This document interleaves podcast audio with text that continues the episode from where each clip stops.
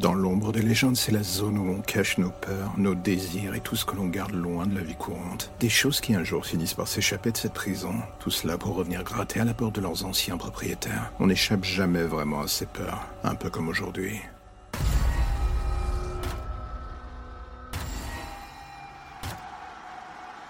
Personne ne m'a jamais cru. Tout le monde reste encore persuadé aujourd'hui que je suis le meurtrier de ma fille. Un veuf qui tue sa gamine après la mort de sa femme pendant l'accouchement. C'est un point de départ rêvé parfait pour toutes les commères du quartier. Elles s'en sont données à cœur joie à ces garces. Est-ce que je peux leur en vouloir?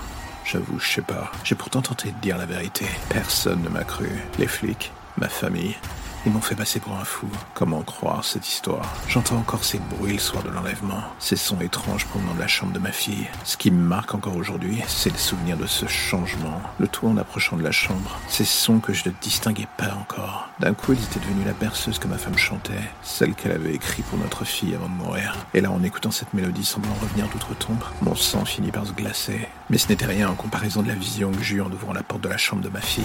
Ce monstre qui chantait avec la voix de ma femme. Est-ce que je rêvais? Est-ce que je devenais fou? J'en sais rien.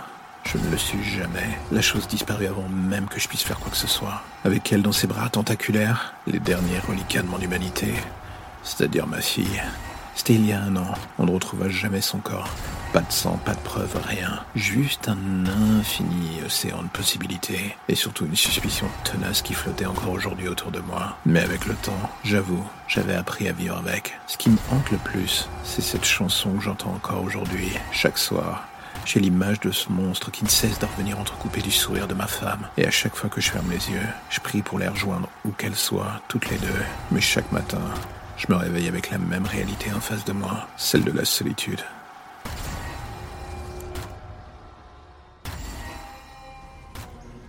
Cela commence toujours par une sensation de bonheur et de dépaysement intense. Il pose le casque sur votre tête, la connexion avec le cerveau se fait instantanément. Et d'un coup, on se retrouve en plein dans ses propres rêves ou ses désirs. Plus de limites. Ce programme qui ouvre les portes de notre inconscient. Il n'y a qu'un seul voyageur et conducteur à la fois. Nous, si l'on met le casque, on accepte de tout voir, de tout vivre, de surtout tout ressentir, de revoir les gens qu'on a perdus, de vivre ces fantasmes que l'on n'osait jamais accomplir. Enfin ça, c'est la partie la plus propre de l'iceberg. Et puis soudain, il y a l'autre réalité, celle dont on ne parle pas assez, ce dont le cerveau a cramé, ou du moins fusionné avec le casque. Ces gens qu'on ne pourra plus jamais débrancher. Un marché noir a vu le jour autour de cela. Les plus fous acceptant de prendre le risque de se brancher sur le cauchemar d'un de ces malheureux. C'est la nouvelle drogue à la mode. Le sport de l'extrême. Se brancher sur ces saloperies, c'est accepter de vivre la déchéance, la peur comme jamais, ou tout un tas d'autres formes de déviance atroce. La peur du risque, L'envie de se dépasser dans le cauchemar. Voilà pourquoi je me suis branché sur le casque de ce type. Un ex-dollar. Un homme ayant tué le meurtrier de sa femme. Bloqué en boucle dans la soirée où il découvrit le corps. Une autre vision de l'enfer en quelque sorte, mais c'était justement ce qui me plaisait. Le tout pour mes études de criminologie, c'était parfait. Samantha Jones, la future profiler de choc. J'avais tout planifié. Lu le dossier de fond en comble. En fait, c'était un voyage sans risque pour mon mémoire. Enfin, du moins, c'est ce que je croyais. Ce que je pensais. Et d'un coup, tout a vrillé. Ce que je n'avais pas pris en compte était qu'après après six mois en boucle sur ce cauchemar, l'esprit de ce type avait fini par littéralement détraquer la vérité, ses souvenirs réels se mélangeant avec le fantasme et donnant naissance à quelque chose n'ayant plus rien à voir avec le rapport de police. Et là, dans mon cerveau, une petite voix retentit. Samantha, qu'est-ce que tu as foutu? Impossible de se débrancher du casque avant la fin de l'heure du voyage. Le faire, c'était s'exposer au risque de rester bloqué à jamais avec l'autre. Quinze minutes plus tard, l'homme repassait en accéléré le meurtre de sa femme. Un coup, elle était morte. Un coup, il l'a sauvée en tuant son bourreau. Un coup, c'était lui la victime et elle le bourreau. 25 minutes plus tard, quelque chose clochait. La femme tentait de communiquer avec moi. Comment savait-elle que j'étais là? La chose qui me fit paniquer fut quand elle me regarda droit dans les yeux et que la scène se figea. Seule sa voix se mit à retentir et je l'entendis dire « Il vient pour toi ». 35 minutes plus tard, je suis à l'extérieur de la maison. Les bruits du meurtre retentissent encore et encore, toujours plus fort. La pluie se déchaîne autour de moi. Le décor, tout est désertique, les maisons apparaissent et disparaissent par intermittence. Il n'y a que cette maison et la silhouette de Steve qui me regarde à la fenêtre du premier étage qui reste. Son regard m'effraie. 45 minutes. J'ai voulu fuir. Je suis revenu au point d'évacuation. Il me reste 15 minutes à tenir. Cela devrait aller, mais d'un coup, une main se pose sur mon épaule. Je me retourne en hurlant. La femme est là. Elle tente de me parler. Mais c'est là que je vois que sa gorge tranchée l'empêche de dire quoi que ce soit. Elle pointe quelqu'un dans mon dos. Et avant que je puisse dire quoi que ce soit à mon tour, je ressens une vive douleur dans le bas des reins. Je suis figé sur place. Et soudain, je sens cette présence dans mon dos. Il y a quelqu'un derrière moi qui tient un couteau planté dans mon corps. 55 minutes, je rouvre les yeux. La douleur est atroce. Je suis allongé sur le lit de la chambre, l'endroit même où le meurtre s'est déroulé beaucoup trop de fois sous mes yeux. Et là, soudain, devant moi, l'homme. Il apparaît, il sort de l'ombre. Ce n'est pas le tueur du rapport, c'est bien le mari. Son visage, il alterne sans cesse entre celui du tueur et le sien. Il ne sait plus ce qui est vrai, ce qui est faux. Et là, il s'assoit à côté de moi et il fait lentement glisser le couteau le long de ma gorge. Son visage est totalement impassible. Pas un bruit, pas une émotion. Il m'analyse. Tout cela avant de sortir une simple phrase. Pourquoi est-ce que tu m'as quitté? Pourquoi Et alors qu'il dit cela, sa main se met à serrer bien plus fort que de raison son couteau. Il le fait toujours bouger sur ma gorge, sur mon visage, et alors qu'il me regarde dans les yeux avec un air de plus en plus malsain, je sens la lame qui m'entaille la joue. Tu n'aurais jamais dû me quitter, sale garce. Et alors qu'il s'apprête à me frapper en plein cœur, une lumière m'englobe. C'est la barre des 60 minutes sauvée par le gong. Je rouvre les yeux, un technicien m'enlève le casque. Je m'effondre en pleurs sur le sol. Et alors que je passe la main sur mon visage, je remarque qu'elle est pleine de sang. Ma joue est balafrée. Une infirmière vient me soigner, et mon corps, dans un dernier élan pour me protéger, tient le rideau. Je m'évanouis dans ses bras. Je me réveille dans une chambre d'hôpital. Dehors, le soleil est là et j'entends la vie au loin. Je repense à cette séquence, tout ce que j'ai vécu. Pourquoi est-ce que je suis allé me foutre dans ce merdier? Samantha Jones, toujours à foncer et réfléchir ensuite. Et alors que je tente d'émerger du brouillard du haut médoc, une infirmière entre. Elle vient pour vérifier mon bandage. Et alors qu'elle s'approche de moi, c'est là que je crois son regard. Et soudain, mon cœur se fige, comme le reste de mon corps d'ailleurs. C'est la femme du tueur. Elle me pose la main sur la bouche pour que je ne dise rien et se rapproche de mon oreille. Ne faites pas de bruit, sinon il va venir pour nous. Et là, je comprends que rien n'est fini, et cela à jamais.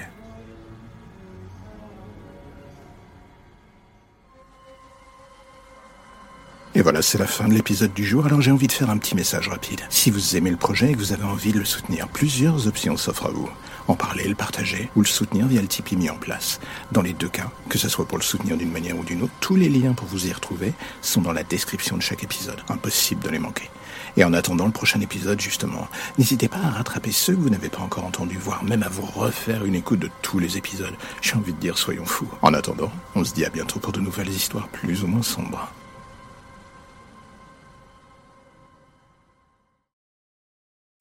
J'imagine que vous êtes venu pour écouter des histoires un peu bizarres, des choses glauques, voire même un brin tordu. Ça tombe bien, vous avez frappé à la bonne porte. Prenez votre lampe torche, faites attention où vous allez marcher, et n'écoutez pas les hurlements au loin pendant le voyage qui va suivre. Bienvenue dans l'ombre des légendes.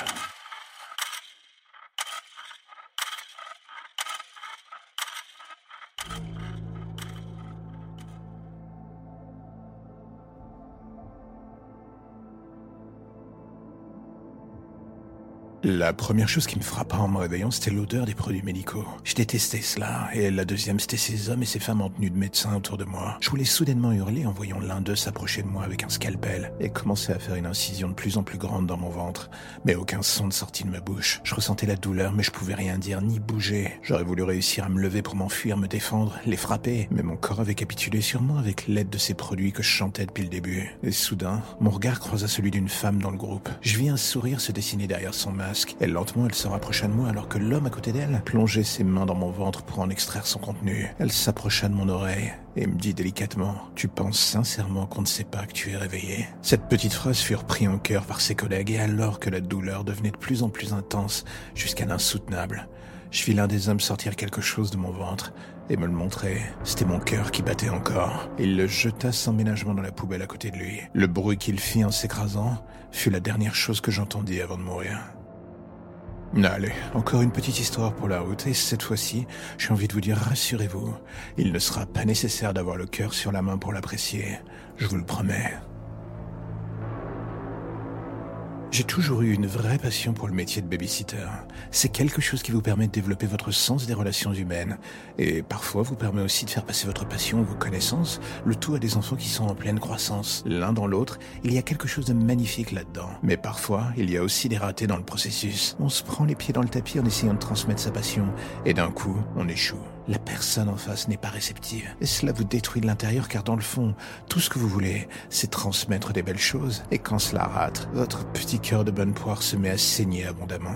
Alors du coup, vous prenez sur vous en attendant la prochaine rencontre. Et parfois, l'attente vous paraît si interminable. Surtout quand l'enfant ne cesse de pleurer.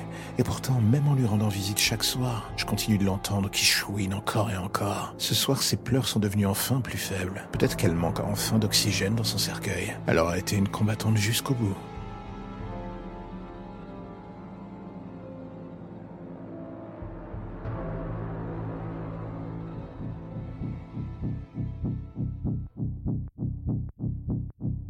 J'avoue, je ne sais pas trop comment définir ce qui va suivre. La plupart du temps, je dors mal. Je dois m'abrutir avec des tonnes de vidéos avant de réussir à trouver enfin le sommeil. En gros, je suis comme beaucoup un oiseau de nuit qui ne demande qu'à quitter ce club, pour le moins particulier. Et un soir, en m'endormant, j'ai oublié de reposer mon téléphone sur la table. Il était à côté de moi, sur l'oreiller. Je me suis endormi d'un coup, comme une merde. J'aurais pu le ranger, mais pour une fois, j'étais KO. Et le lendemain, en me réveillant, j'ai découvert le téléphone sur la table de nuit. Ce qui m'a fait peur était ce liquide visqueux dessus. Malheureusement pour moi, j'ai réalisé assez vite qu'il Et le plus gros souci, c'est que ce sang n'était pas le mien. Deuxième chose, le téléphone n'était pas non plus verrouillé. Quelqu'un venait de l'utiliser il y a peu de temps, pas vraiment le genre de détail que l'on aime comprendre le matin en se réveillant. Surtout quand on a oublié de vous mentionner qu'on habite seul. Et pris d'un doute, j'ai allumé le téléphone justement. Il était encore ouvert sur la galerie de vidéos. C'est là que mon cœur a commencé à s'emballer. Il y avait une dizaine de vidéos dans la dite galerie. Des vidéos de moi en train de dormir. Des vidéos de quelqu'un se baladant dans la maison. Des vidéos de quelqu'un effaçant des traces de sang sur le mur de la salle de bain. Et là, j'ai envie de vous demander quelle serait votre réaction en vous réveillant si vous découvriez que pendant que vous dormiez, justement à point fermé, quelqu'un vous observait, faisait je ne sais quoi dans votre maison. Une personne qui aurait sans doute pu vous tuer, mais a bizarrement juste pris la décision de vous laisser un petit souvenir, enfin une petite série de souvenirs. Une sorte de message disant que, oui, il avait votre vie entre les mains et qu'il aurait pu en faire absolument ce qu'il voulait. La dernière vidéo était tournée dans la salle de bain. En lettres de sang, l'homme semblait avoir écrit quelque chose sur le mur ou du moins sur une des vitres, je ne voyais pas très bien, illisible sur la vidéo. Mon cœur était à deux doigts d'exploser quand je pris la décision de me diriger vers la pièce en question, juste pour voir ce dont il s'agissait. J'aurais dû appeler la police, prendre un couteau, voire même foutre le camp. Et au contraire, me voilà tremblant, avançant dans le couloir, marchant pas à pas vers ce lieu pour savoir ce qu'il en était, pour voir ce que ce type avait fait. Est-ce que ça peut vous sembler totalement con? J'ai envie de vous dire sans nul doute. Et en entrant dans la salle de bain, juste feeling pour le mois définitif que ça serait sans doute la dernière connerie que je ferais sur Terre. Et vous savez quoi? En balayant la pièce du regard et en m'arrêtant devant le miroir, je vis cette inscription lettre de sang derrière toi. Et quand je vis le rideau de douche disparaître pour laisser apparaître cette silhouette, je compris qu'il était définitivement trop tard. J'étais mort.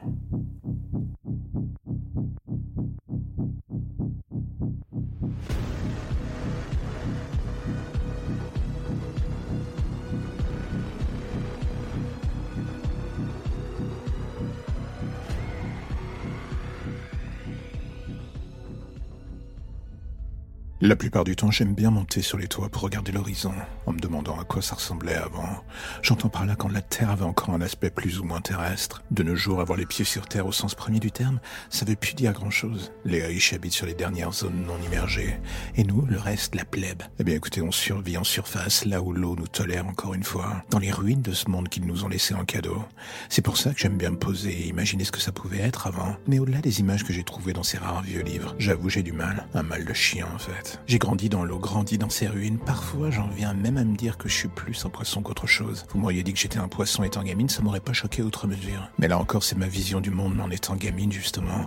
Maintenant que je suis adulte, une grosse partie de moi ne peut passer outre le côté si dramatique de la chose. L'océan, parfois si calme, me semble pourtant bien animé d'une certaine forme de haine envers nous les survivants. C'est comme si à chaque fois qu'il frappait les ruines des buildings, j'avais l'impression qu'il traquait sans relâche les survivants que nous sommes. L'atmosphère est flinguée, la vie aussi. Et au milieu de cette poubelle à ciel ouvert, eh bien vous savez quoi, on survit tant bien que mal. On s'accroche comme des cafards à un idéal pour le moins bizarre, celui qui nous laisse croire que malgré tout, un jour prochain peut-être, ça ira mieux, qu'on aura droit à une seconde chance ou à un moment de calme. C'est le genre d'idée qui vous tient chaud pendant le creux de la vague. Et quand la nouvelle vous frappe à nouveau, en plein visage, vous réalisez que vous aviez tort depuis le début. L'avenir, vous ne le voyez pas. Pour la simple raison qu'il n'y a plus rien qui traverse l'horizon pollué désormais. Vous êtes dans une zone de non-droit climatique et c'est un miracle que vous soyez encore en vie. Pour combien de temps encore?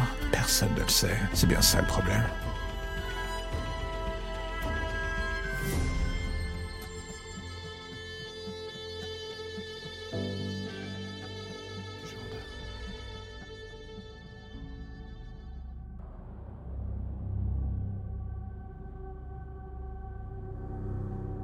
Cela fait six mois que je suis célibataire. Six mois que toutes mes amies me disent mais vas-y, mets-toi sur un site de rencontre, amuse-toi, faut que tu te bouges, bordel. Bon, j'avoue, la pandémie a pas trop aidé à faire en sorte que la situation devienne idyllique de ce côté. Puis un jour, je sais pas pourquoi j'ai sauté le pas.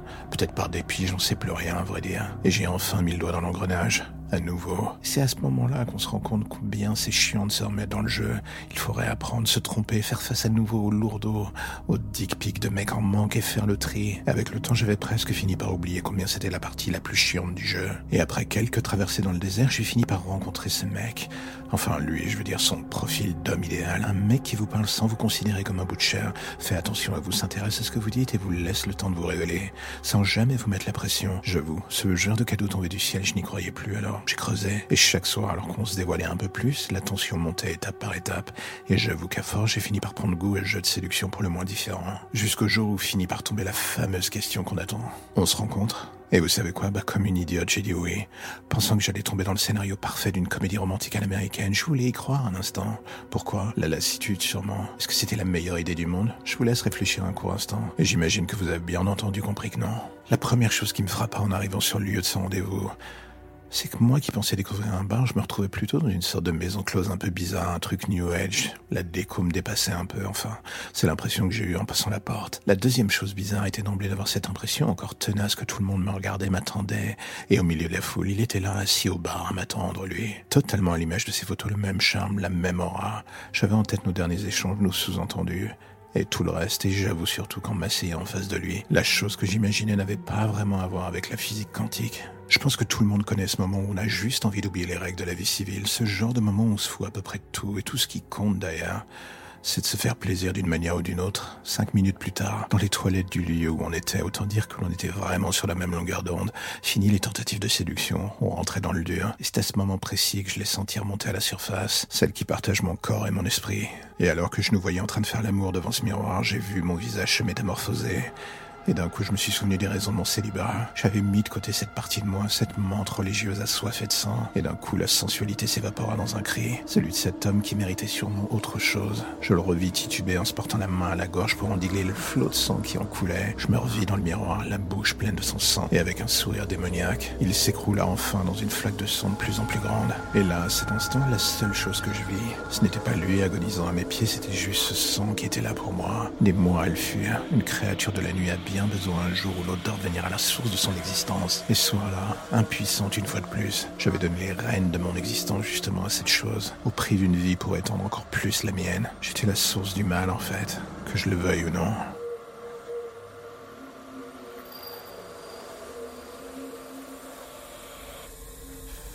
Et voilà encore un épisode qui se termine, je sais, vous êtes triste, mais ne vous inquiétez pas, je reviendrai bientôt avec de nouvelles histoires et de nouveaux contes un tout petit peu plus glauques les uns que les autres, ça ira crescendo, ça sera le bonheur, et je sais que c'est ce que vous attendez. Alors, mais entre-temps, si l'épisode du jour vous a plu, j'ai envie de vous dire, n'hésitez pas à en parler, n'hésitez pas à le partager ou à me faire des retours, vous avez l'adresse email pour ça dans la description de l'épisode. Et vous verrez, je ne mords pas, je réponds, pas toujours en temps et en heure, mais je réponds quand même. Allez, à bientôt.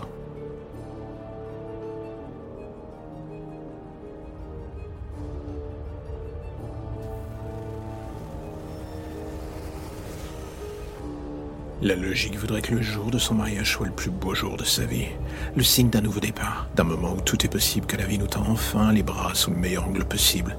Vous voyez ce que je veux dire en disant ça? En gros, on baigne dans un utopisme visqueux et l'on se persuade que plus rien n'a d'importance. Je dis cela en toute connaissance de cause. Pourquoi? Car j'ai été cette personne, la jeune femme à qui tout réussit, celle à qui l'on dit que son univers est fait de diamants, en gros celle que l'on envie pour être née du bon côté de la barrière. Vous enviez cette personne Moi du fond du cœur je la hais tout comme ce qui compose mon univers. Ce mariage n'était qu'un signe d'acceptation tacite du carnet de route dressé par ma famille depuis des années.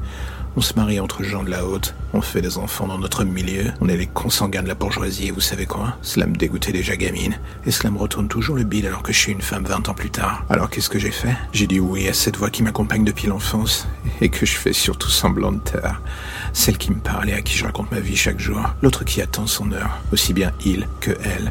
D'un miroir à l'autre, d'une illusion à l'autre, il ou elle prend tous les visages possibles, et cela depuis des décennies. Et aujourd'hui, quand je me regarde dans le miroir, je ne vois plus qu'un seul visage qui me parle, le mien, une seule voix qui s'adresse à moi, la mienne, et c'est la seule que je veux entendre d'ailleurs.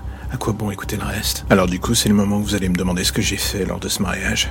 Eh bien, vous savez quoi? J'ai pris cette hache, j'ai attendu le bon moment, et j'ai remonté mon arbre généalogique avec un délice certain. Le passé a creusé le futur et le présent, le tout le long de la rivière de sang qui s'est étendue vers moi, et qui pointait vers une seule et unique direction, celle de ma nouvelle vie. Ne plus avoir à soucier de rien, ne plus penser, ne plus s'inquiéter, vivre sans attache. La police et les survivants verront peut-être ma renaissance d'un œil bien moins clément que le mien, mais est-ce que cela a encore une quelconque forme d'importance? Désormais, je suis enfin libre, pour le meilleur comme pour le pire.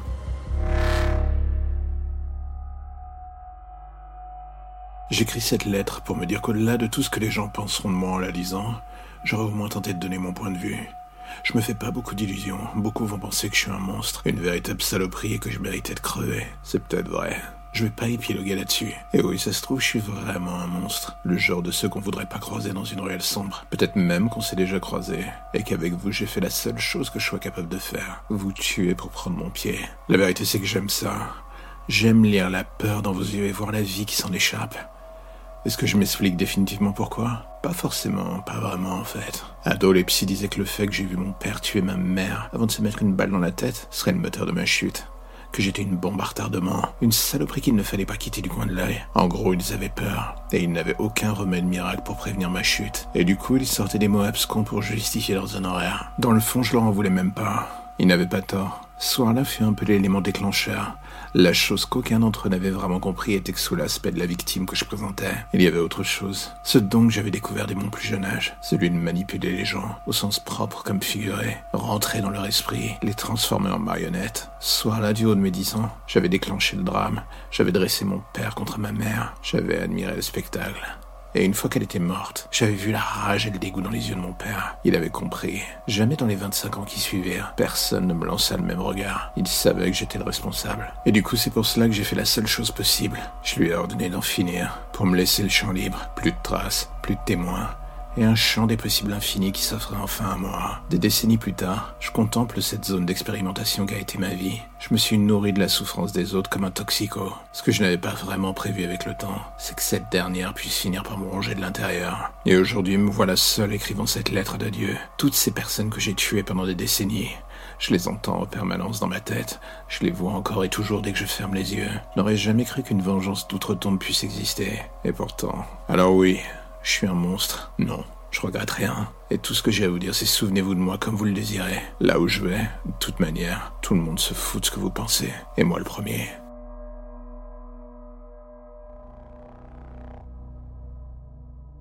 La légende dit que si l'on s'enfonce dans une forêt assez loin, au-delà de toute trace d'âme humaine, on finira par le ou la trouver. Qui? Cela dépend des cultures ou des points de vue. Un esprit paisible pour certains, une âme en peine pour d'autres, ou encore un vrai démon pour ceux qui osent mettre en doute sa puissance. Les noms qu'on lui a donnés au travers des époques sont tellement nombreux que je ne cherche même plus à les lister. J'avoue, je n'ai plus le temps, ni l'envie d'ailleurs. Non, tout ce que je veux, c'est le trouver, cette chose, voir de mes yeux si elle existe. À la différence des autres, j'avais une bonne raison autre que faire des vues sur YouTube pour cela. Ma sœur avait été victime de cette chose. Elle était partie avec des amis à sa recherche. Avec mes parents, on avait tout fait pour la dissuader, mais cette conne nous avait faussé compagnie. Deux jours plus tard, tout ce qu'on retrouva, c'était le campement en ruine à moitié brûlé, trois cadavres. Un corps manquant, celui de ma sœur, bien entendu. L'enquête avait conclu à un animal sauvage, des loups ou un ours. Il n'y en avait pas dans la région, mais la justice n'insista pas. J'étais le seul à être encore certain qu'elle était en vie. Et pendant des mois, il n'y eut que cela qui me maintenu en vie. J'aurais eu toutes les raisons du monde de craquer, d'en finir, de sombrer. Mais non, j'avais remonté la piste, toutes les traces. Et au final, j'étais revenu sur les lieux du crime. Et j'ai attendu, attendu, jusqu'à ce que le temps passe si lentement que j'eus l'impression de devenir fou. Et alors que le sommeil commençait à me prendre dans ses bras, j'entendis cette voix au loin, un murmure lointain disant mon nom, un bruit allant et venant, fugace, le genre de choses vous laissant croire que vous êtes en train de rêver ou de devenir fou. Mais non, il fallait que j'en ai le cœur net, et c'est en ouvrant doucement la tente pour sortir que j'ai fini par le voir, cette chose composée de dizaines de corps, et au milieu de ce magma informe de corps pas vraiment morts, J'ai vu le visage de ma sœur. C'était sa voix que j'entendais. Ce murmure qu'elle lançait pleine d'espoir ou presque. J'aurais voulu me jeter vers elle pour la sauver, l'aider. Mais la vérité, c'est que j'en étais incapable. J'avais peur, peur à m'en chier dessus face à cette chose. Pour la simple et bonne raison. Qu'en la regardant droit dans les yeux, le visage que j'ai vu, c'était le mien. Et les corps le composant, c'était ceux de mes victimes. Mais la seule question que je me posais maintenant, c'est comment ma sœur pouvait être l'une d'elles. Jamais je ne lui aurais fait de mal.